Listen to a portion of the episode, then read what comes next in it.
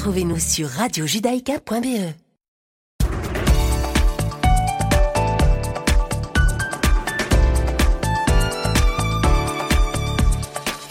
Bonjour à toutes et bonjour à tous, chers auditeurs. Je suis ravie de vous retrouver pour cette nouvelle semaine. Hein. Vous écoutez Radio Judaïka, il est 17h. C'est l'heure du deuxième flash d'information de cet après-midi. Tout de suite, les titres. Nos journalistes vous informent.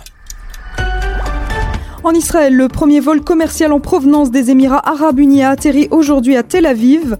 En Iran, l'embargo international sur l'armement du pays a pris fin hier. L'Iran peut à nouveau se procurer et fournir des armes conventionnelles. En Belgique, les nouvelles mesures pour lutter contre l'épidémie de coronavirus rentrent en vigueur dès aujourd'hui. On ouvre ce flash, chers auditeurs, avec un événement inédit. Le premier vol commercial en provenance des Émirats arabes unis s'est posé ce matin sur le sol israélien à l'aéroport Ben Gurion de Tel Aviv. Ce vol de la compagnie Etihad Airways a eu lieu au lendemain d'un engagement entre Israël et les Émirats, un engagement qui autorise 28 vols hebdomadaires entre Tel Aviv et Dubaï. Et cette nouvelle arrive en même temps qu'une autre. Hein. En effet, hier soir, une délégation israélienne menée par le conseiller à la sécurité nationale Meir Ben Shabbat s'est rendue à Manama, au Bahreïn. Cette fois, le but, signé une série d'accords bilatéraux avec des hauts responsables du royaume bahreïni.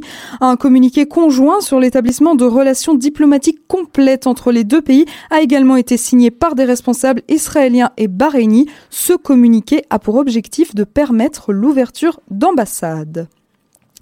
Dans la suite de l'actualité internationale, on part en Iran maintenant. Hier, l'embargo international sur l'armement en Iran a pris fin.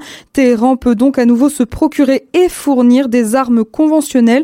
L'embargo interdisait notamment la vente d'armes et d'équipements militaires lourds à l'Iran selon l'accord international sur le nucléaire iranien conclu en 2015. Par ailleurs, l'Iran a indiqué aujourd'hui prévoir surtout de vendre des armes plutôt qu'en importer. D'après Saïd Khatib Zadeh, le porte-parole des affaires étrangères en Iran, le pays agira de manière responsable et vendra des armes à d'autres pays sur la base de ses propres calculs. Et on termine ce flash par la Belgique. Rapidement, c'est aujourd'hui qu'à 23h59 que les nouvelles mesures décidées vendredi par les autorités pour lutter contre l'épidémie de coronavirus rentrent en vigueur. Selon le baromètre de l'épidémie de coronavirus, la Belgique est en ce moment en phase 4, ce qui correspond à un niveau d'alerte très grave, d'où la mise en place de ces nouvelles mesures telles que la fermeture des restaurants, bars et cafés, la bulle restreinte à une personne et le couvre-feu de minuit à 5 heures du matin.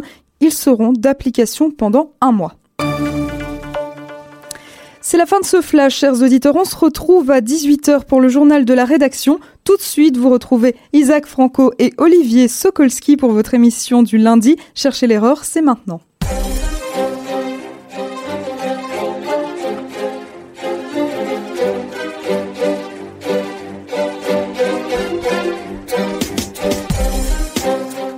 Bonsoir à tous, bonsoir à toutes, ravi de vous retrouver, c'est Radio Judaïka, cherchez l'erreur avec Isaac Franco, on est ensemble jusqu'à 18h, j'espère que vous allez bien, c'est une voix que vous avez l'habitude d'entendre le mercredi, je suis Olivier Sokolski, j'ai pris la place momentanément de Richard Laube que vous retrouverez certainement la semaine prochaine. Bonsoir Isaac, merci de m'accueillir. Bonsoir Olivier, merci surtout pour votre disponibilité et euh, pour remplacer au pied levé euh, mon ami Richard Laube que je retrouverai avec plaisir la semaine prochaine.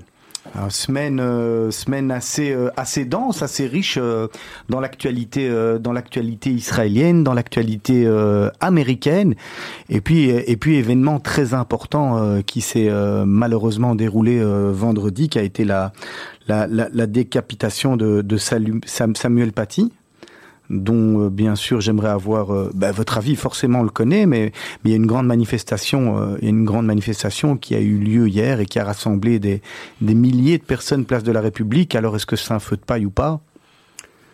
Des milliers de personnes. Oui, qui se sont réunis sur la place de la République hier à Paris à l'initiative de partis de gauche, à l'initiative de SOS Racisme, du, collectif contre l'islamophobie, euh, donc une manifestation dont les organisateurs sont plus ou moins plutôt suspects, et a rapporté aussi aux, millions, aux millions de citoyens qui avaient foulé le pavé parisien pour, euh, au lendemain de l'assassinat de l'équipe de Charlie Hebdo. Euh, qu'est-ce que ça veut dire? Est-ce que ça veut dire qu'il y a une sorte de fatigue, de résignation, de lassitude, d'habitude à ce genre de, à ce genre de crime? Je ne pense pas. Je pense surtout qu'il y a une énorme colère rentrée, silencieuse, muette de la part de la population qui attend maintenant non pas des discours, euh, non pas des belles proclamations, mais des actes, des actes concrets, des actes concrets qu'il faut poser avant les discours. Il y a beaucoup de choses à faire, il faut passer à l'acte maintenant pour l'État, parce que si l'État ne le fait pas, c'est la porte ouverte à n'importe quelle aventure, parce que les citoyens, leur patience n'est pas illimitée. Il y a un moment où, si l'État manque à ses devoirs de protéger les citoyens, parce qu'il ne peut pas y avoir de liberté sans sécurité, la sécurité, c'est le premier droit du citoyen et c'est le premier devoir d'un gouvernement, c'est celui de garantir la sécurité aux citoyens, sécurité sans laquelle il n'y a aucune autre possibilité du vivre ensemble. Si donc l'État n'assure pas le citoyen la sécurité et qu'il prend effectivement toutes les mesures pour assurer la sécurité du citoyen, le citoyen eh bien, se vengera. Euh, ils, sont au pied du, ils sont au pied du mur, Isaac? S'ils ne sont pas au pied du mur, avec l'importation au cœur de la France, en banlieue parisienne, dans le Val d'Oise, de pratiques de meurtre euh, plus euh, plus conforme à ce que faisait l'État islamique. Euh, alors là, si euh, on n'a pas le gouvernement au pied du mur et s'il ne ressent pas cette fois-ci l'urgence absolue de passer à l'acte et des actes forts qui convainquent la population qu'il y a quelqu'un à la barre, non pas seulement pour tenir de beaux discours, mais pour euh, s'attaquer au mal, à la racine du mal. Parce que il faut se comprendre, et il y a encore une fois une confusion dans les discours, une confusion dans les terme choisi pour parler de cette tragédie, euh, de, ce, crime ignoble. Euh, on ne combat pas le terrorisme. Le terrorisme, c'est un moyen au service d'une idéologie. C'est l'idéologie qu'on combat. C'est celle-là qu'il faut combattre. Le terrorisme, c'est un outil, c'est un moyen. Ça ne veut rien dire la lutte contre le terrorisme. On lutte contre une idéologie qui se sert du terrorisme comme d'un moyen. C'est ça qui est important. Le terrorisme, ça ne veut rien dire. C'est l'idéologie islamiste qu'il faut combattre. On peut faire un, pardon de revenir là-dessus, d'en faire un parallèle. Vous allez me dire si on peut le faire ou pas, euh, parce que Bibi, il a toujours dit, euh, il a toujours dit, euh, on peut pas d'un côté ne pas condamner le Hamas ou le Hezbollah et d'un côté laisser faire en France ce qu'ils sont, ce qu'ils sont en train de faire. finalement, il y, a un vrai parallèle. Il y a un vrai parallèle, c'est-à-dire, regardez, rappelez-vous, en 2012, c'était aux Zaratora on a assassiné point blank, c'est-à-dire à bout portant une balle dans la tête un professeur de l'école Azoratora. C'était à Toulouse. Et une jeune fille de 7 ans. Et une jeune fille. Euh, mm, entre autres. Peut-être plus jeune encore, je ne m'en rappelle pas très exactement, qu'on me pardonne. Mais ça se passait en 2012. Ça s'est passé en 2012, un professeur avait déjà été assassiné d'une balle dans la tête. Et puis en 2016, on a déjà décapité un prêtre, le prêtre Amel. En 2016, je veux dire, la population française, elle descend dans la rue lorsque le prix de l'essence augmente, mais elle ne descend pas dans la rue lorsque la petite Mila de 16 ou 17 ans doit se cacher, doit être protégée par des services de sécurité parce que des énergumènes ont promis de lui faire la peau, littéralement. C'est la même chose aujourd'hui avec ce malheureux Samuel Paty. Ce sont des pratiques ignobles ignoble qui s'invite aujourd'hui au cœur de notre espace civilisé. Qu'est-ce qu'on fait à part dire son indignation? À part, euh, euh, euh, à part cet effet de sidération et de choc qu'il faudra dépasser, qu'est-ce qu'on fait? Est-ce qu'on va passer tout de suite à autre chose? Ou bien on va se dire, bon, c'est très bien le réchauffement climatique, c'est très bien les autres urgences, c'est très bien le Covid, mais il y a ici une urgence absolue. C'est le fait que désormais, eh bien, sortir dans la rue, ou dans certaines rues en tout cas, est devenu, eh bien, une prise de risque ahurissante. Un professeur, un professeur qui remplit sa mission d'apprendre à ses élèves, c'est-à-dire de se confronter à des choses qu'il ignore, ou à des choses qui peut-être vont le déranger. Mais c'est ça l'enseignement, c'est apprendre à, c'est apprendre à se confronter à des idées qu'on ne connaît pas avant. Il remplit sa mission euh, de faire comprendre ce que ce que c'est que la liberté d'expression et qu'il euh, joue sa vie. Ce faisant, c'est quelque chose qui n'est pas acceptable. Alors il y a plusieurs responsables dans cette tragédie absolue. D'abord, évidemment, euh, euh, euh, Aronzov, ce Tchétchène qui est l'assassin. Mais il y a aussi ceux, et ils sont nombreux, qui ont permis d'armer sa main. Et il y a un prédicateur, j'ai noté son nom, Brahim Shnina. Il y a les parents d'élèves qui ont monté une véritable cabale et qui, sur les réseaux sociaux, ont appelé euh, à se débarrasser de ce voyou. Je cite les propos qui ont été tenus sur les réseaux sociaux. Il y a la mosquée de Pantin qui a également euh, relayé la vidéo de ce prédicateur dont je parlais tout à l'heure. Il y a la lâcheté de toute la hiérarchie de l'éducation nationale qui savait qu'il y a des quartiers difficiles où les enseignants mettent leur vie en danger en remplissant leur mission. Il y a les idéologues de la lutte contre la prétendue islamophobie qui organisaient d'ailleurs la manifestation à la place de la République. Vous voyez, euh, en matière de, pompiers, c'est plutôt des pyromanes. il y a la majorité silencieuse des musulmans de France qui se cache derrière le pas d'amalgame, mais qui, plutôt que de descendre en masse dans la rue pour dire c'est pas en mon nom qu'on le fait, eh bien, on laisse parler les autres. C'est fou ça. Ça, ça, ça. Qui ne dit mot consent finalement? Non. Je n'irai pas jusque là. J'irai pas jusque là, mais aujourd'hui, cette négligence, ou en tout cas ne pas remplir ce devoir de hurler non, pas en mon nom, aujourd'hui, c'est une faute c'est une faute. C'est pas une erreur, c'est une faute. Il faut aujourd'hui que les musulmans, s'ils veulent pouvoir bénéficier de ce pas d'amalgame, qu'ils disent que c'est pas en leur nom. Il y a également la majorité silencieuse des Français qui sont plus sensibles à la vitesse sur les routes et au prix de l'essence que à ce qui se passe dans leur propre pays, dont certains quartiers leur sont désormais interdits parce qu'ils y risquent la vie.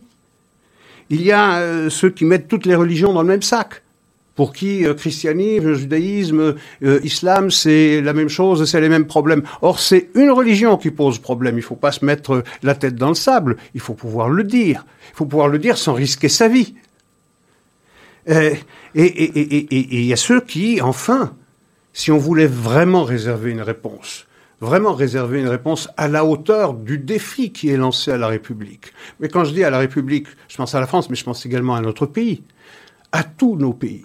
S'il y a une réponse qui est à la hauteur du défi qui, euh, est lancé à toutes ces sociétés, c'est d'afficher partout, cela est possible, partout, à toutes les fenêtres, au pare-brise des voitures, les caricatures de les mettre absolument partout à l'entrée des écoles, le long des couloirs dans les classes également, c'est de le mettre partout. C'est que tous les journaux de France qui se disent ou qui disent avoir été je suis Charlie, eh bien qu'ils passent à l'acte et qu'ils montrent qu'ils sont bien Charlie et qu'ils mettent en couverture de leur publication euh, eh bien une caricature pour apprendre à tout le monde ce que c'est que la liberté d'expression, c'est-à-dire le droit de choquer, le droit de choquer c'est ça. Euh, le droit de euh, le, blasphème n'existe pas en France, il n'existe pas dans, notre, dans, nos pays. Et s'il y a des gens qui ne peuvent pas vivre avec cette droit au, ce droit au blasphème, il y a des tas de pays euh, qui le récusent, qui l'interdisent, où ils sont vraisemblablement mieux. Mais donc, il faut que les, autorités publiques soient pour une fois extrêmement claires dans le discours et dans les actes qu'ils posent. Il y a des tas de gens, des tas de, mosquées qui sont radicalisées, on ne l'ignore pas, nos autorités politiques ne l'ignorent pas, on met des, des mois, sinon des années parfois, pour expulser quelqu'un dont on sait qu'il est un danger pour la société eh bien, il faut, euh, je ne sais pas, je ne suis pas un juriste, mais il faut euh, peut-être prendre des mesures plus expéditives pour faire face aux dangers. Il n'y a pas le temps, parce que le peuple est exaspéré, le peuple attend des, pouvoirs publics une réponse claire et efficace. Isaac Franco, est-ce que euh, le crime, si on peut le dire ainsi, euh, risque de profiter à, Marine Le Pen hein, Tout simplement, il faut la nommer. Euh, et est-ce qu'elle risque clairement d'être d'être élue si, si Macron, avec son gouvernement, n'agissent pas comme il le, comme, comme il le faut? Écoutez, L'épouvantail Marine Le Pen, c'est ce qu'on a utilisé pour faire peur à la population française et surtout pour dire il ne faut pas euh, il ne faut pas nommer les noms de ceux qui commettent des crimes ou des choses comme ça parce que sinon ça va profiter à Marine Le Pen. Que je sache, ça n'est pas ma tasse de thé, mais point n'est besoin pour moi de le dire ici. Mais que je sache, le Rassemblement national n'est pas un parti anticonstitutionnel. Il n'insulte pas la Constitution, il n'insulte pas la loi, il participe parfaitement librement aux élections. Combien de temps encore fera-t-on peur aux Français en leur disant attention, ça va profiter à Marine Le Pen? Si c'est le seul argument que l'autorité publique ou que les médias ont pour obliger les Français à marcher droit et à voter droit, c'est un peu pauvre. Et il y a un moment où les Français, exaspérés qu'ils le sont, parce que cette décapitation, elle intervient déjà quelques semaines seulement, quelques jours seulement après euh, ces deux malheureuses victimes qui se trouvaient devant les anciens bureaux de Charlie Hebdo. Rappelez-vous, il y a quelques jours de ça, le jour de l'ouverture du procès des assassins de Charlie Hebdo. Donc, c'est pas un crime isolé. C'est pas un crime isolé ce qui s'est passé là. C'est quelque chose qui s'inscrit dans une espèce de logique. Il faut sortir de cette, de ce sillon parce que sinon les Français, euh, ils ont un moyen pour faire comprendre à l'autorité publique qu'ils en ont assez de cette gabegie, de ce chaos, de cette pusillanimité, de cette euh, frilosité à nommer le mal et à prendre les mesures qui conviennent. Eh bien, c'est le bulletin de vote. Et le bulletin de vote, il suffira pas de dire à chaque fois, euh, attention, ça va profiter à Marine Le Pen. Bah, si un jour ça profite à Marine Le Pen ou qui que ce soit à sa place qui a un programme aussi critiquable, eh bien, il ne faudra pas chercher loin les responsables. Ce sont ceux qui auront failli à leur mission. Parce que la première mission d'un parti démocrate, c'est de protéger la population c'est pas de tenir des grands discours, c'est de faire en sorte que la population se sente protégée. Et même si elle n'est pas protégée, de sentir que les pouvoirs publics prennent toutes les mesures pour le protéger. C'est-à-dire qu'il y a plus une obligation de moyens qu'une obligation de résultats. Or, ce que les Français, et avec les Français, nos compatriotes aussi, ce qu'ils ressentent, c'est que non seulement euh, les moyens ne sont pas tous mis en œuvre, mais que les résultats non plus ne sont pas à la hauteur. Oui, en même temps, c'est ce que je disais tout à l'heure en parlant du, Hezbollah, mais, c'est la même chose vis-à-vis de l'Iran. Hein. La France qui condamne pas l'Iran, qui est prête à, à, lui acheter des armes. Enfin, ça n'a pas de sens. C'est carrément être euh, ambivalent, je sais pas si on peut le dire. C'est pour le moins euh, schizophrène. C'est pour le moins schizophrène. On, on, peut parler de cette histoire de, de l'Iran et de cet embargo qui a pris fin, euh, cet embargo qui a pris fin hier, c'est de la folie. minuit. Ouais. Donc à partir d'aujourd'hui, l'Iran peut vendre et acheter des armes le plus légalement du monde. Le plus légalement du monde. C'est une des provisions du JCPO qui a, qui a, été signée le 14 juillet 2015. Donc aujourd'hui, l'Iran peut vendre et acheter des armes conventionnelles le plus légalement du monde, le plus ouvertement du monde. Maintenant, on va, voir si ce sera faisable, parce que les Américains n'ont pas dit leur dernier mot, et naturellement, ils comptent bien punir tous ceux qui vont commercer avec l'Iran dans ce genre de, trafic. Il n'en reste pas moins que sur le plan légal, aujourd'hui, au regard du droit international ou au regard des résolutions euh, passées par le Conseil de sécurité, effectivement, euh, l'Iran peut acheter, peut vendre euh, des armes conventionnelles. Il y a une erreur tragique qui est faite par la communauté internationale dans son ensemble, à l'exception bien évidemment des États-Unis et de l'État d'Israël, c'est lequel? C'est d'avoir dissocié le commerce des armes traditionnelles et euh, l'impérialisme et les aspirations hégémoniques de l'Iran, d'une part, et de l'autre le nucléaire, alors que les deux sont liés. La communauté internationale, le E3, c'est-à-dire en particulier les trois pays européens, la France, l'Allemagne et la Grande-Bretagne, ils font comme si ces deux problèmes étaient séparés, séparés, alors qu'ils sont, ils sont évidemment interconnectés. Je veux dire, euh, il est évident que si on, on veut prévenir l'Iran du risque, si on veut se prémunir du risque de voir l'Iran devenir une puissance nucléaire, il faut aussi en même temps se prémunir du risque euh, de cette as aspiration à l'hégémonie régionale de, de l'Iran. Les deux sont liés. Et on fait comme si les deux problèmes étaient séparés, étaient déconnectés. C'est une énorme absurdité et je dis que ce jour est un jour d'infamie pour la communauté internationale parce que, encore une fois, c'est Israël qui est en première ligne. Mais il n'y a pas que Israël. Il y a tous les pays de la région, il y a les pays du Golfe, et plus loin encore. Parce que euh, ces pays, ces dictatures, ces autocraties se sentent encouragées par la faiblesse que nous manifestons à leur égard. Et c'est le cas. Donc là aussi, c'est une faute que nous commettons. On, euh, a abordé Israël, on va, on va retourner, on va rester dans Israël, qui est quand même un de nos sujets de prédilection ici à Radio Judaïka avec une, une brève hein, qu'on a vu passer qu'on a vu passer ce matin, une dépêche en tous les cas, Saeb Erekat, qui est l'un des négociateurs palestiniens, qui a qui a le Covid, hein, mal lui en pris, pauvre homme, si on peut dire ainsi, et qui doit aller se faire soigner en Israël à l'hôpital Adassa. Je ne sais pas ce qui est plus dur pour ça, Erekat, d'avoir le Covid ou bien de devoir en passer par des médecins israéliens, pardon, par des médecins juifs pour, euh, pour espérer euh, euh, en guérir, pour espérer en sortir. Mais vous voyez la singularité de ce conflit. La singularité de ce conflit où vous avez une organisation, l'autorité palestinienne, qui vomit sa haine du juif de minuit, enfin de, de, de, 0 heure à ah, minuit, euh, et qui, lorsque un de ses dirigeants, lorsque un de ses porte-voix de la haine antisémite tombe malade, on va chercher refuge dans un hôpital israélien.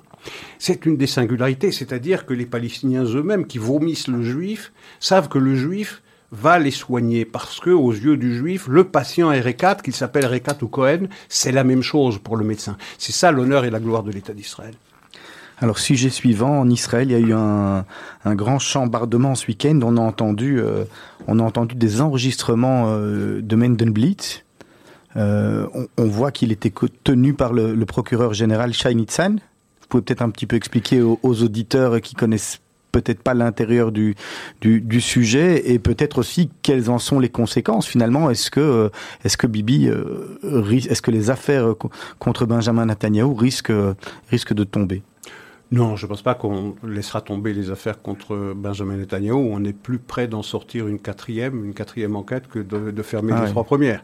Donc je ne pense pas que ces histoires entre euh, Mandelblit d'une part et euh, Shai le procureur de l'État... C'est un vrai chantage, hein, je vais vous laisser l'expliquer. Oui, euh, c'est comme ça que c'est présenté, en tout cas. Euh, sans vouloir trop rentrer dans les détails, et, la droite israélienne accuse Mandelblit d'avoir charger la barque contre Benjamin Netanyahu parce que Shai Nissan disposait d'une arme contre Mandelblit. Bien. Euh, je ne pense pas que ça changera beaucoup les, équilibres et la question de savoir si le Premier ministre devra répondre de ce dont on l'accuse devant les tribunaux israéliens. Euh, il y a de toutes les façons aujourd'hui, Covid aidant, si je puis dire, euh, il y a un danger euh, sérieux qui pèse sur la société israélienne. Euh, et je ne parle pas ici des inculpations qui pèsent sur le Premier ministre. Je ne parle pas non plus de ces rumeurs qui sont de plus en plus insistantes sur la volonté qu'aurait Benjamin Gantz de voter une résolution qui empêcherait tout inculpé, tout inculpé Premier ministre inclus d'exercer ses fonctions, tout le temps qu'il est, même s'il est seulement inculpé, si le budget n'est pas voté pour, je crois, euh, fin décembre. Fin décembre, voilà. Donc euh, euh, il y a beaucoup de beaucoup d'incertitudes qui pèsent sur la vie politique israélienne, mais au quotidien, dans la société civile israélienne, il y a pour l'instant un sentiment de, un sentiment de chaos, un sentiment de désunion qui règne. Et là, c'est pas bien du tout, naturellement, parce que c'est des tranches de population contre d'autres tranches de population. Euh, on le voit, euh, ceux qui accusent, ceux qui autorisent des manifestations de masse contre le Premier ministre de, eh bien, de, prendre le risque de contaminer la population, qui renvoient en écho les mêmes reproches qui sont formulés à l'égard de la population Haredi, qui compte pour 10% de la population israélienne, mais dont on dit qu'ils comptent dans leur rang 50%, 40 à 50% des contaminés. Donc je veux dire, c'est les uns contre les autres, c'est cette désunion qui est plus dangereuse que tous les ennemis d'Israël qui se ligueraient contre lui. Hum. Sujet suivant, euh, toujours en Israël, il y a un sondage qui est sorti aujourd'hui on a vu que ça serait éventuellement une faisabilité de d'une nouvelle coalition avec euh, le parti de Naftali Bennett, Yeshatid, euh, le parti de de euh, le russophone dont j'oublie oui, le nom. Euh, Israël Betenou. Israël Betenou, pardon, merci. Lieberman. Voilà, qui, qui obtiendrait, euh, qui obtiendrait 61. 61 sur les 120, c'est-à-dire une courte majorité, mais une majorité quand même. effectivement. Ce serait un chambardement en Israël, en tous les cas. Ce serait une véritable révolution politique, ça, vous imaginez. Mais bon, on, on en est à des spéculations ici, et surtout, on en est à commenter des sondages, avec en arrière-plan ce que je disais, il y a toujours ce vote du budget qui doit être voté pour fin décembre. Le Premier ministre renacle, freine des quatre fers, alors que Benjamin Gantz, fort de l'accord qui a été pris dans cet accord de coalition qu'il faut passer un, budget avant la fin de l'année, ça a déjà été reporté la date. Eh bien, il dit, si ça ne se fait pas, eh bien, je n'hésiterai pas à voter une résolution qui empêcherait le Premier ministre de rester à sa place, parce que cette résolution dirait que toute personne inculpée, Premier ministre inclus, ne peut pas exercer des fonctions euh, euh, publiques. Donc, il y a, euh, il faut voir s'il passera à l'acte, c'est un véritable bras de fer, c'est peut-être un coup de bluff de la part de Benjamin Gantz, ce serait pas la première fois. Jusqu'à présent, le de ses jouets, de ses menaces de Benjamin Gantz, mais à trop charger la barre que parfois on pourrait avoir de mauvaises surprises. Euh, et alors, concomitamment, on apprend effectivement ce sondage euh, qui a été euh, commissionné et qui donne des résultats qui montrent le Likoud en, en forte baisse. C'est vrai qu'il paye le prix d'une gestion controversée ou discutable, ou en tout cas discutée en Israël de la crise du Covid, euh, qui fait que le, le, le Likoud baisserait de 36 sièges qu'il avait obtenu à la dernière élection, aux dernières élections, à 27 alors que Yamina, le parti de Bennett, lui, euh, monterait à 24, donc euh, n'accuserait un retard que de trois sièges. Euh, les nouveaux équilibres feraient que, si on fait des des calculs euh, assez simples, arithmétiques, mais on s'aperçoit qu'aujourd'hui, pour la première fois, en tout cas depuis longtemps, il y a quelqu'un dans le paysage politique israélien qui aurait la possibilité de devenir Premier ministre d'Israël et de remplacer Benjamin Netanyahu, sans reposer sur l'extrême gauche, incarnée par le Meretz, et sans non plus les, la liste unie euh, des Israéliens de confession musulmane. Donc, euh, et elle obtiendrait cette coalition 61 sièges contre contre, 59. Et vous verriez qui, vous, Premier ministre, si cette coalition devait avoir le... Bennett. C'est ça, est-ce que ça serait Bennett ou est-ce que ça serait euh, Lapide? Euh, non, ce serait plus Bennett. En tout cas, s'il termine devant, euh, on, est dans la spéculation. ici, bien sûr, on, s'amuse un peu. Mais effectivement, si euh, une telle élection devait se tenir et qu'elle confirmait les résultats que le sondage révèle, c'est-à-dire une avance de 24 de, euh, du parti de Bennett contre 21 pour Yeshatid, ce serait euh, Bennett de ce serait d'abord le Likoud de devoir essayer, puisqu'il aurait 27 sièges, mais il échouerait euh, à avoir une coalition. Et donc ce serait euh, Bennett qui deviendrait Premier ministre d'Israël, sans avoir à s'accommoder avec la présence des religieux, euh, de la liste arabe oui, et de l'extrême gauche. Mais, mais, mais le parti de, de Naftali Bennett est quand même, sont quand même des religieux, donc je, je suppose qu'ils préfèrent quand même gouverner avec d'autres religieux, même s'ils sont encore un peu plus religieux, si je peux me permettre de le dire, plutôt que de gouverner avec des, des gens, de, des gens qui sont plus à gauche et qui sont tout à, ouvertement anti-religieux. Oui, mais en, sauf si c'est une vraie chasse à l'homme. Oui, mais ce serait une autre possibilité de se passer des religieux et, et, et peut-être de restreindre le pouvoir politique qu'ils détiennent, euh, tout à fait logiquement d'ailleurs. C'est le mhm. jeu politique qui veut qu'ils ont un pouvoir en main et ce serait un crime de leur part de ne pas en user, voire même d'en abuser.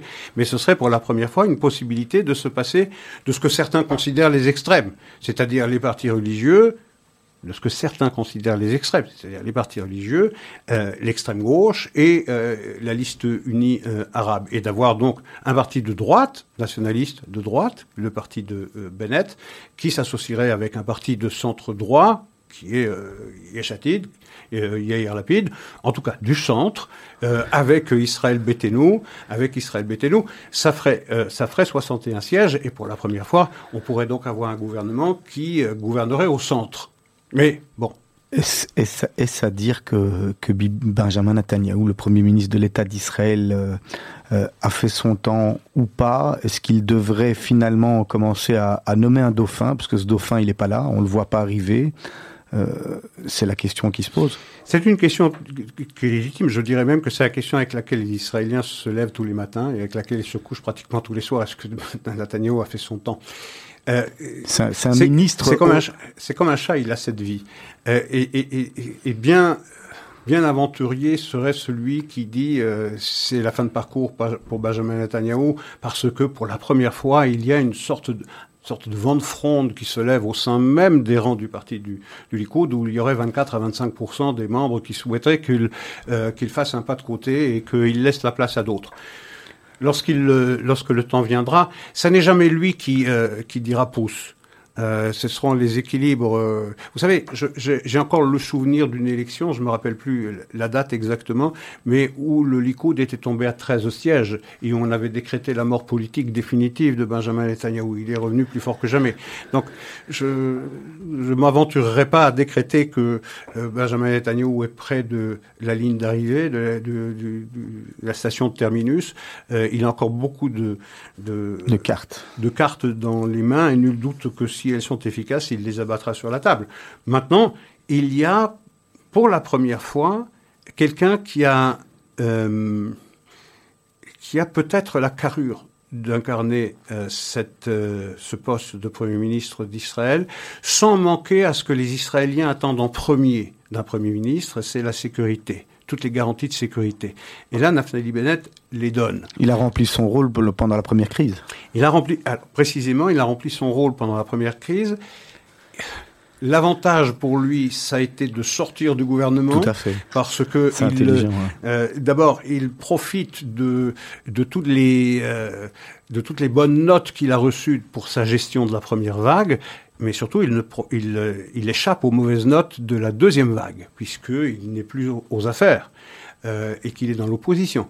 Donc, euh, il peut capitaliser là-dessus et il est extrêmement habile. C'est-à-dire qu'il se garde d'attaquer frontalement Netanyahou, il ne le charge pas nominativement. Donc, il fait pour l'instant un travail assez intelligent qui laisse penser que c'est un que c'est un dauphin possible, pas désigné par Benjamin Netanyahu, dont on sait qu'il a deux noms. Lui, il a deux noms. Quels sont-ils? Les deux noms sont connus de tous. Hein. C'est euh, c'est Cohen, euh, c'est aussi Cohen du, euh, du Mossad, Tout à fait. qui a sa, sa pleine confiance, et c'est Ron Dermer, c'est-à-dire l'ambassadeur d'Israël Ah, aux aux États-Unis.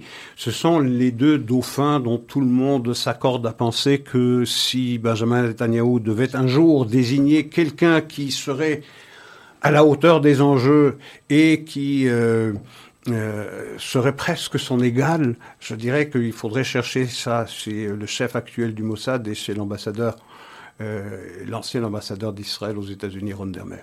Le, chef du Mossad, Yossi, euh, Cohen, dont on vient de parler, qui a fait un, travail remarquable. hein. On peut dire que Benjamin Netanyahou est, au-delà d'être un Premier ministre, est peut-être encore un meilleur ministre des, Affaires étrangères. Il y a encore des, accords qui ont été signés euh, ce week-end. Ce dimanche, puisqu'il y a une délégation israélienne qui s'est rendue à Bahreïn et qui ont confirmé, si vous voulez, cette déclaration de paix qui avait été signée sur la pelouse de la, de la Maison Blanche. Mais c'est vrai que Yossi Cohen, le, patron du Mossad, est en plus de ses activités sécuritaires une espèce de super ministre des Affaires étrangères, plus particulièrement délégué aux capitales les plus, euh, les, plus euh, théoriquement les plus hostiles à l'égard de l'État d'Israël. Il n'y a aucune je dis bien aucune capitale arabe euh, qui a qui n'a pas vu un jour débarquer Yossi Cohen pour une visite, peut-être à l'exception de, de la Syrie. Mais euh, sinon, Yossi Cohen a des liens intimes avec à peu près tous les dirigeants de, de la région. Ils le connaissent parfaitement. Et il est certain que ce qu'on a, ce à quoi on a assisté les semaines dernières avec ces avancées considérables, les accords Abraham avec les Émirats arabes unis d'une part et avec le Bahreïn de l'autre, ben, il n'y est pas étranger du tout à l'évidence.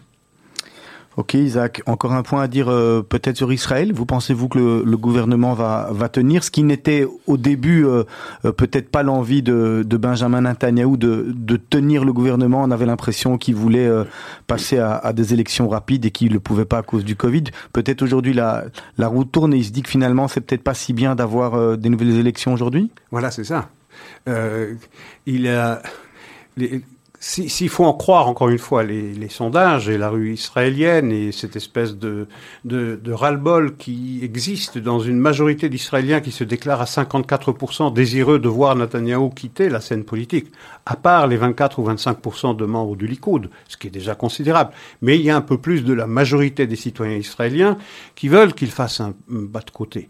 Donc c'est pas vraiment le moment lorsqu'on voit son parti qui a recueilli 136 sièges à la Knesset le voir tomber à 27, aller se présenter devant les électeurs à un moment où le pays sort à peine de la deuxième vague, où on peut enfin euh, un peu alléger la pression sur l'économie euh, israélienne et sur les citoyens israéliens, je pense qu'il viendrait là euh, fortement lesté et avec une image altérée, en tout cas écornée. Donc je pense que s'il peut jouer la montre, il la jouera. On va peut-être néanmoins se rendre compte dans les, dans les jours qui viennent ou dans les semaines qui viennent que même sur cette deuxième vague, Israël avait finalement bien fait de, de confiner. Hein. Ils sont passés de 12 000 cas à 2000, à, à 1700 ouais, même pas. Je crois qu'ils sont à 1000 aujourd'hui. Donc, euh, est-ce que finalement, euh, ils n'ont pas été précurseurs Et finalement, on a toujours l'impression qu'Israël, euh, qu'en Europe, on, on, on, fait la même chose qu'Israël avec du retard. Alors, je suis pas sûr qu'on va confiner pour la deuxième vague chez nous. Ça sera à voir si ça va tenir ou pas. Hein. Voilà, on va voir dans les deux semaines qui viennent si les mesures qui ont été prises par notre gouvernement donnent les fruits qui sont escomptés. Dans le cas contraire, vraisemblablement dans la deuxième quinzaine du mois, eh bien, il y aura un, autre tour de vis. Et peut-être que mi-novembre, effectivement, on pourrait être reconfiné. Personnellement, je n'y crois pas, parce que, je veux dire, il y a certainement un danger sanitaire prégnant. Il y a un danger de voir les services d'urgence des hôpitaux être submergés, de plus être capables de soigner tout le monde, donc devoir faire des choix absolument tragiques entre un patient à soigner et un patient à délaisser. C'est vraiment difficile à, envisager, mais il y a de l'autre côté, eh bien, toute cette tragédie économique, cette misère sociale qui déjà pointe son vilain museau et euh, à laquelle il faudra bientôt se mesurer. Parce que pour l'instant, si j'ose dire, si j'ose dire, on mange son pain blanc.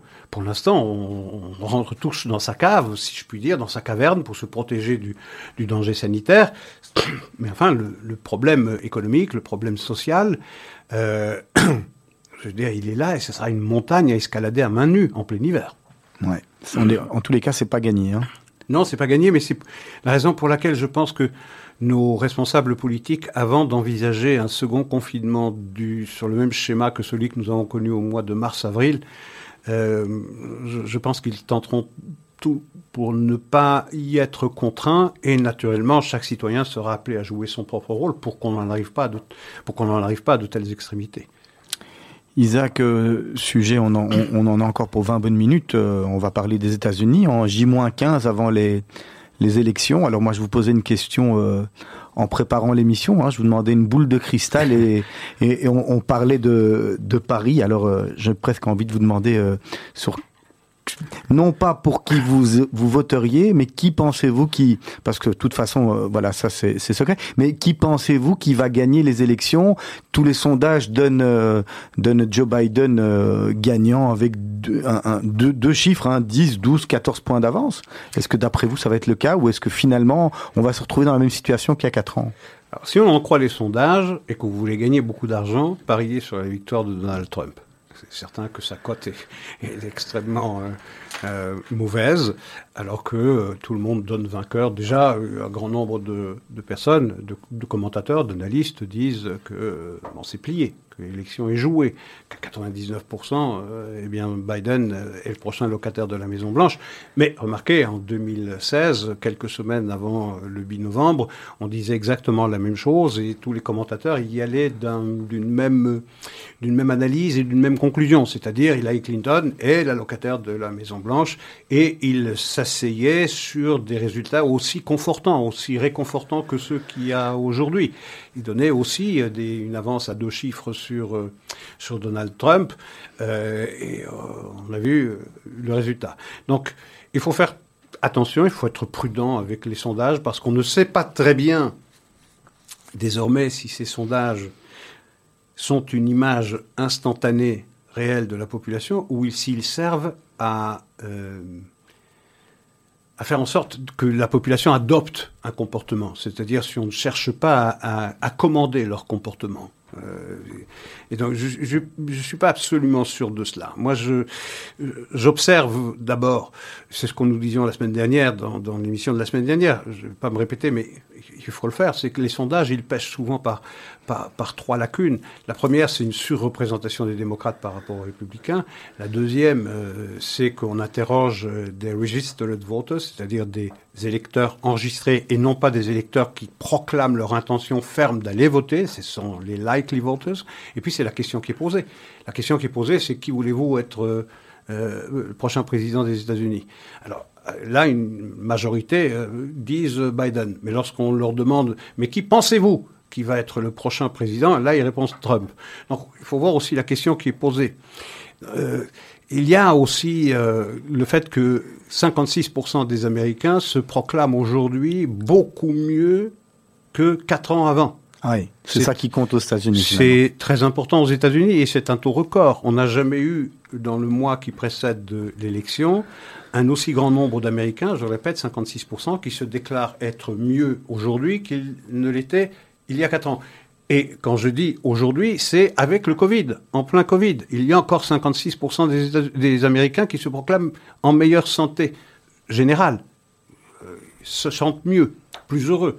Donc ça aussi, ça, ça joue. Ensuite, lorsque vous voyez l'enthousiasme que soulève euh, Donald Trump dans tous ses meetings, également dans la campagne américaine, lorsque vous voyez les bumpers, c'est-à-dire les, pare-chocs des voitures américains ornés d'un sticker euh, pro-Trump, vous n'en voyez pratiquement pas de Biden. Même chose sur les pelouses, vous voyez beaucoup de pro-Trump, vous ne voyez pas de Biden. Vous voyez beaucoup de défilés de voitures de défilés de bateaux sur les, sur les rivières avec des drapeaux américains arborant fièrement leur préférence pour Donald Trump. Pas grand-chose pour Biden. On se rend compte une chose, c'est que si Biden gagne, ça n'est pas sur sa personne, ça a été parce que euh, Trump aura agi comme repoussoir. Donc on n'aura pas voté pour Biden, on aura voté contre Trump. Donc moi je serais très très prudent. J'attends. Il faudra voir naturellement. Ah non, j'ai besoin que vous me donniez quand même une réponse, hein, parce que là pour l'allemand j'ai une réponse de Normand pour le moment. mais bien sûr. mais Allez, prenez, un peu, prenez un peu de risque, Isaac. Écoutez, euh, il y a le dernier sondage. Alors j'avais annoncé la semaine dernière qu'il y aurait encore peut-être deux sondages, celui de euh, pas deux sondages, deux de débats. Pardon. Le débat du jeudi maintenant, jeudi soir, à 9h heure américaine, heure de l'Est, ça veut dire 3h du matin, vendredi matin, pour qui veut être éveillé. Je suis votre serviteur, je serai éveillé et je vous en rendrai compte lundi prochain. Et j'avais annoncé un dernier débat peut-être le 29 octobre. Il semblerait maintenant que les équipes de campagne ne se soient pas accordées sur le 29 octobre et que le débat du 22 soit le dernier. Ça, c'est pas vraiment un débat parce que chacun est sur sa chaîne de télévision, d'après ce que j'ai lu. Hein. Alors, peut-être ce sera un débat physique, mhm. c'est-à-dire l'un à côté de l'autre, enfin, à côté de l'autre, avec les distanciations physiques. Mais au vu du dernier, du premier débat, qui a été désastreux pour les deux, mais plus désastreux encore pour Donald Trump qu'il l'a été pour Joe Biden, euh, on a donné généralement Joe Biden entre guillemets vainqueur d'un combat qui était assez indigne d'une telle d'une telle d'une telle consultation. Euh, mais il a encore la possibilité, Donald Trump, de changer les choses, de faire entendre au public américain des choses que les médias se liguent tous ensemble pour ne pas faire connaître à la population américaine. C'est-à-dire le Huntergate, les, euh, les, compromissions de son fils euh, Hunter Biden avec des Ukrainiens, avec les Chinois, avec les Russes et avec euh, la participation de Joe Biden lui-même puisqu'il aurait reçu ses affairistes à la Maison Blanche.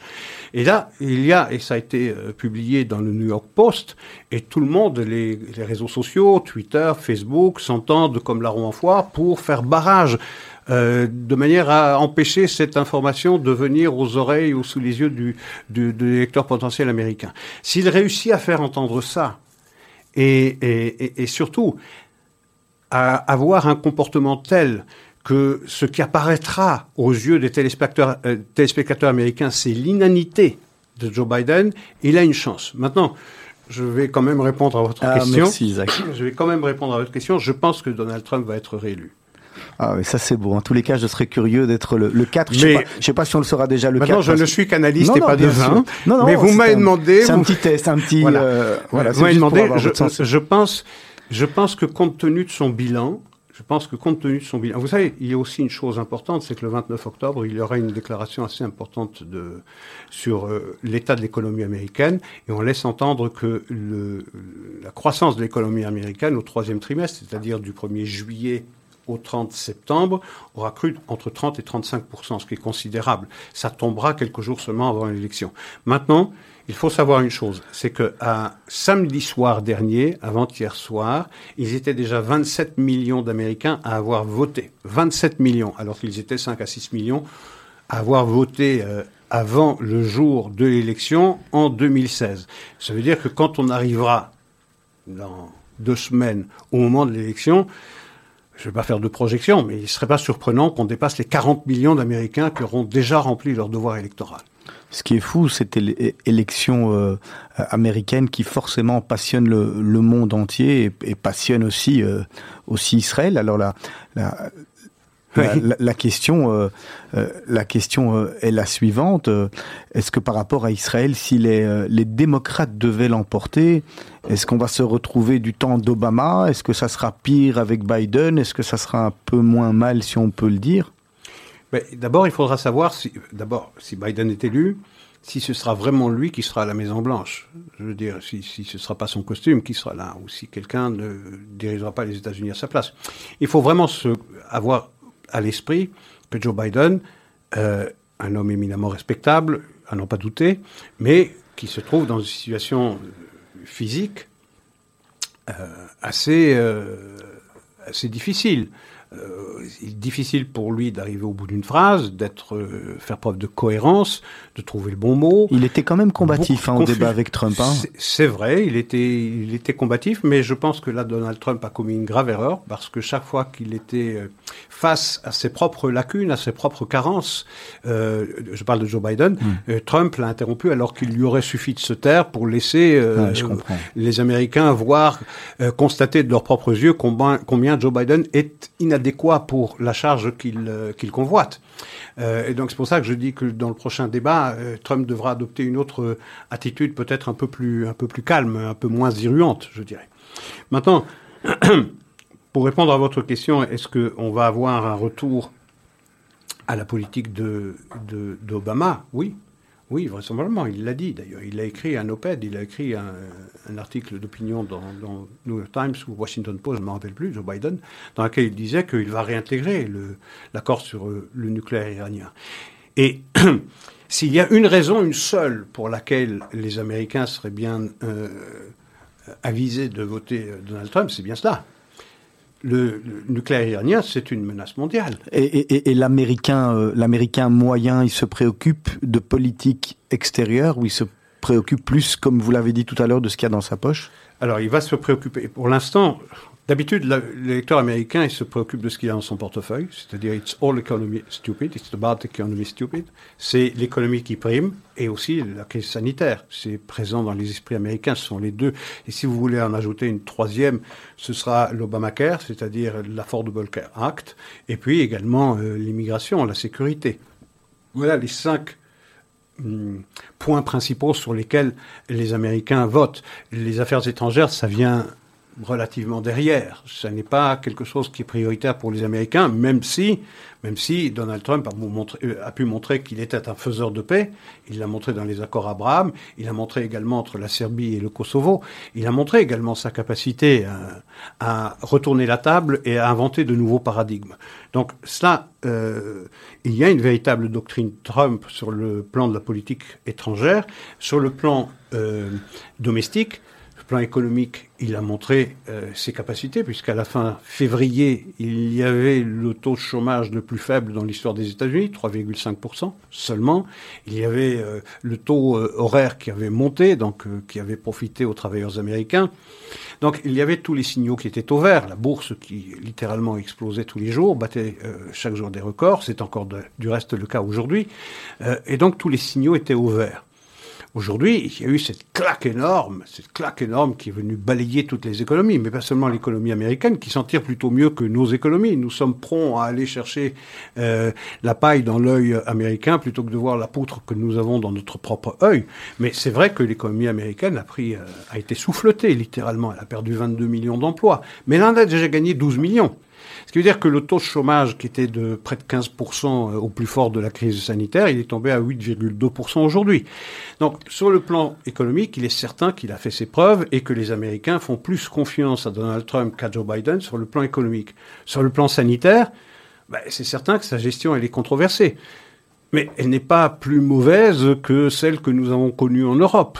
Et nous, en particulier en Belgique, avec les chiffres que nous avons sur une population de 11 millions, avoir 10 000 morts, aller, euh, aller gratter l'Américain pour lui dire que vous avez plus mal géré euh, la crise du Covid, c'est peut-être faire preuve d'une assez grande mauvaise foi.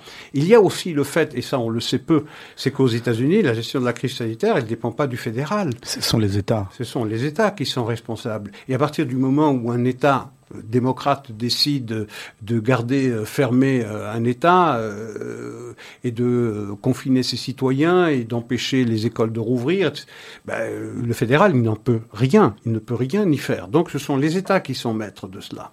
Or, ce qu'on constate, c'est que la, croissance dans les États qui ont rouvert qui ont rouvert est euh, robuste, alors que les États qui ont refusé d'ouvrir euh, à cause de la crise sanitaire, eh bien, c'est un peu ça qui pèse, c'est ça qui, qui laisse encore la croissance de l'économie euh, américaine. Et un dernier point sur la crise sanitaire aux États-Unis, c'est que il y a jusque quelques jours seulement les démocrates américains disaient regardez l'Europe, ils s'en tirent infiniment mieux sur le plan de la crise sanitaire que les républicains qui n'ont pas de programme, qui n'ont rien fait, et en fait ils ont tout raté. Et aujourd'hui on s'aperçoit que ça va mieux aux États-Unis et que ça va beaucoup plus mal en Europe qui connaît de plein fouet la deuxième vague. On l'a vu en Italie, on l'a vu euh, en Belgique, en France, en Espagne, partout, il y a cette deuxième vague, alors qu'aux États-Unis, le gros semble passer, un peu comme en Israël. Donc je veux dire que cet argument qu'avaient les démocrates pour dire la Maison-Blanche ne fait rien alors que son pouvoir est limité, étant donné que l'essentiel du pouvoir est conféré aux États respectifs, eh c'est un argument qui devient un peu plus faible. Je veux dire, l'élection ne se jouera même pas sur les programmes aux États-Unis. Elle se jouera sur une personnalité. Elle se jouera pas sur des personnalités, sur une personnalité. Joe Biden, c'est une comparse. Euh, c'est un véritable référendum sur Trump. Euh, celui qui votera pour Trump fera un choix personnel sur la personnalité de Trump. Celui qui votera Biden ne votera pas Biden, il votera essentiellement contre Trump. Personne dans le Parti démocrate n'est satisfait de Joe Biden. Tout le monde est conscient de ses limites. Tout le monde sait parfaitement qu'il ne va pas rester très très longtemps à la Maison Blanche, en tout cas avec la, totalité de ses capacités cognitives. Derrière, il y a un parti qui euh, pousse de plus en plus, qui pend plutôt de plus en plus à gauche, sinon à l'extrême gauche. Et donc c'est ça la grande crainte, pour revenir à votre question, c'est est-ce qu'on va pouvoir avoir, est-ce que l'État d'Israël va pouvoir encore longtemps bénéficier d'un soutien bipartisan, comme ça a été le cas jusque 2008, c'est-à-dire jusqu'à l'élection du premier mandat d'Obama, où il y avait, où la question israélienne ne se discutait jamais à une élection présidentielle parce que tout le monde était d'accord. Ça, ça, traversait, euh, ça traversait tous les courants du de l'aile gauche du Parti démocrate à l'aile droite du Parti républicain. On était tous d'accord pour dire, pour convenir que l'État d'Israël est un allié des États-Unis, qu'il faut lui garantir une qualitative military edge, euh, qu'il faut lui donner une assistance militaire parce que non seulement ça profite à Israël, mais ça profite à la sécurité des États-Unis. Donc il y avait un consensus là-dessus. Mais en 2008, avec l'élection de Barack Obama et pendant les huit ans de sa présence à la Maison Blanche, il a travaillé à ce découplage, à, faire de cette question du soutien des États-Unis à Israël une question éminemment partisane, qui fait qu'aujourd'hui, dans le paysage politique israélien, vous avez un parti qui était relativement sceptique par le passé à l'égard d'Israël, mais qui apportait son soutien néanmoins, in fine, mais qui aujourd'hui est résolument pro-israélien, et un autre parti qui aujourd'hui, eh bien, se montre de plus en plus sceptique et chiche de son soutien à l'égard de l'État d'Israël. On l'a même vu pour la première fois des candidats à la nomination du Parti démocrate qui disaient il faut conditionner l'aide euh, financière américaine à Israël euh, aux mesures politiques prises par le gouvernement israélien. Donc, ça, c'est quelque chose. Si Biden devait être élu, il est évident qu'il faudra pour les Israéliens faire en sorte que euh, le choc ne soit pas trop rude, parce que les avancées qu'aura permis de faire Donald Trump au bénéfice de l'État d'Israël et pour la sécurité de la région, eh seront sacrément remises en question. Il faut avoir présent à l'esprit un, facteur important. Un des, un des, incentives, une des raisons pour lesquelles les pays arabes, je pense aux Émirats arabes unis, je pense au Bahreïn, qui ont signé un accord de paix avec l'État d'Israël, en tout cas une normalisation des relations avec l'État d'Israël, c'est parce qu'il y avait à la clé la menace des Américains d'approuver l'extension de souveraineté israélienne sur 30% de la Judée-Samarie. Donc c'est sous la menace que les Américains approuvent l'extension de souveraineté que les, eh bien, que ces deux pays arabes se sont dit, euh, ok, on va normaliser à condition que on mette cette menace hors de la table. Mais à partir du moment où Joe Biden dit, de toutes les façons, je serai contre cela, cette menace n'existe pas pour pousser les pays arabes à se rapprocher de l'État d'Israël. Donc c'est un, c'est quelque chose qui risque d'être euh, effectivement assez différent de ce qu'on a connu et voir le retour du conflit israélo-palestinien qui de principal était devenu assez accessoire par rapport aux dangers portés par l'Iran et la Turquie revenir en haut des préoccupations de la communauté internationale, ce qui serait naturellement pas bien pour l'État d'Israël. Isaac, alors il nous reste euh, deux petites minutes. Il y a une question pour le profane que je suis. Euh, expliquez-moi comment ça se fait que les, juifs américains qui sont... Euh, on a vraiment vu que le président Trump soutient Israël. Comment ça se fait qu'à 70% l'électorat juif américain vote, vote démocrate Mais vraiment en deux minutes parce que il y, a le journal? J'ai la montre sous les yeux. Ah ben ouais, vous la voyez mieux que moi en plus. voilà, deux chiffres, enfin quatre chiffres pour euh, planter le décor. En Israël, 67% pro-Trump, 18% pro-Biden. Aux États-Unis, 75% pro-Biden et 23% euh, pro-Trump. Vous voyez Vous l'avez dit, le Parti démocrate a changé pourtant. Et le Parti démocrate a changé pourtant. Il se trouve que euh, en Israël, comme aux États-Unis, on attend deux choses différentes du président des États-Unis. En Israël, on attend d'un président américain qu'il veille à la sécurité d'Israël, qu'il euh, assure les arrières de l'État d'Israël. C'est pratiquement la seule raison, la raison principale en tout cas qui fait qu'un Israélien va dire sa préférence pour tel ou tel candidat. Aux États-Unis, les Juifs américains ont d'autres préoccupations que la sécurité d'Israël. Il y a l'Obamacare, encore une fois, il y a la sécurité, il y a l'immigration, il y a euh, euh il y a toutes ces autres raisons qui rentrent en ligne de compte dans son choix politique et euh, le soutien de son pays à Israël ne vient parfois qu'en sixième ou septième position. Isaac, merci beaucoup en tous les cas euh, de m'avoir accueilli dans cette euh, émission ô combien, ô combien intéressante. On vous retrouvera la semaine prochaine à la même heure, au même endroit avec Richard Laube. Tout à fait. Voilà, avec plein de sujets euh, je suppose. Aussi intéressant sera une semaine de l'élection. Voilà. Alors, euh, je vous souhaite une bonne soirée à tous et à toutes. À vous aussi. On vous retrouve très bientôt. D'ici quelques minutes, vous allez retrouver Asley Santoro pour le magazine de la rédaction. Demain matin, à partir de 7h, vous retrouvez Miri Maman et toute son équipe pour la matinale. Et pour ma part, je vous fixe rendez-vous mercredi à 17h pour un mythe de boss spécial. On recevra Georges-Louis Boucher. Passez une bonne soirée à tous et à toutes.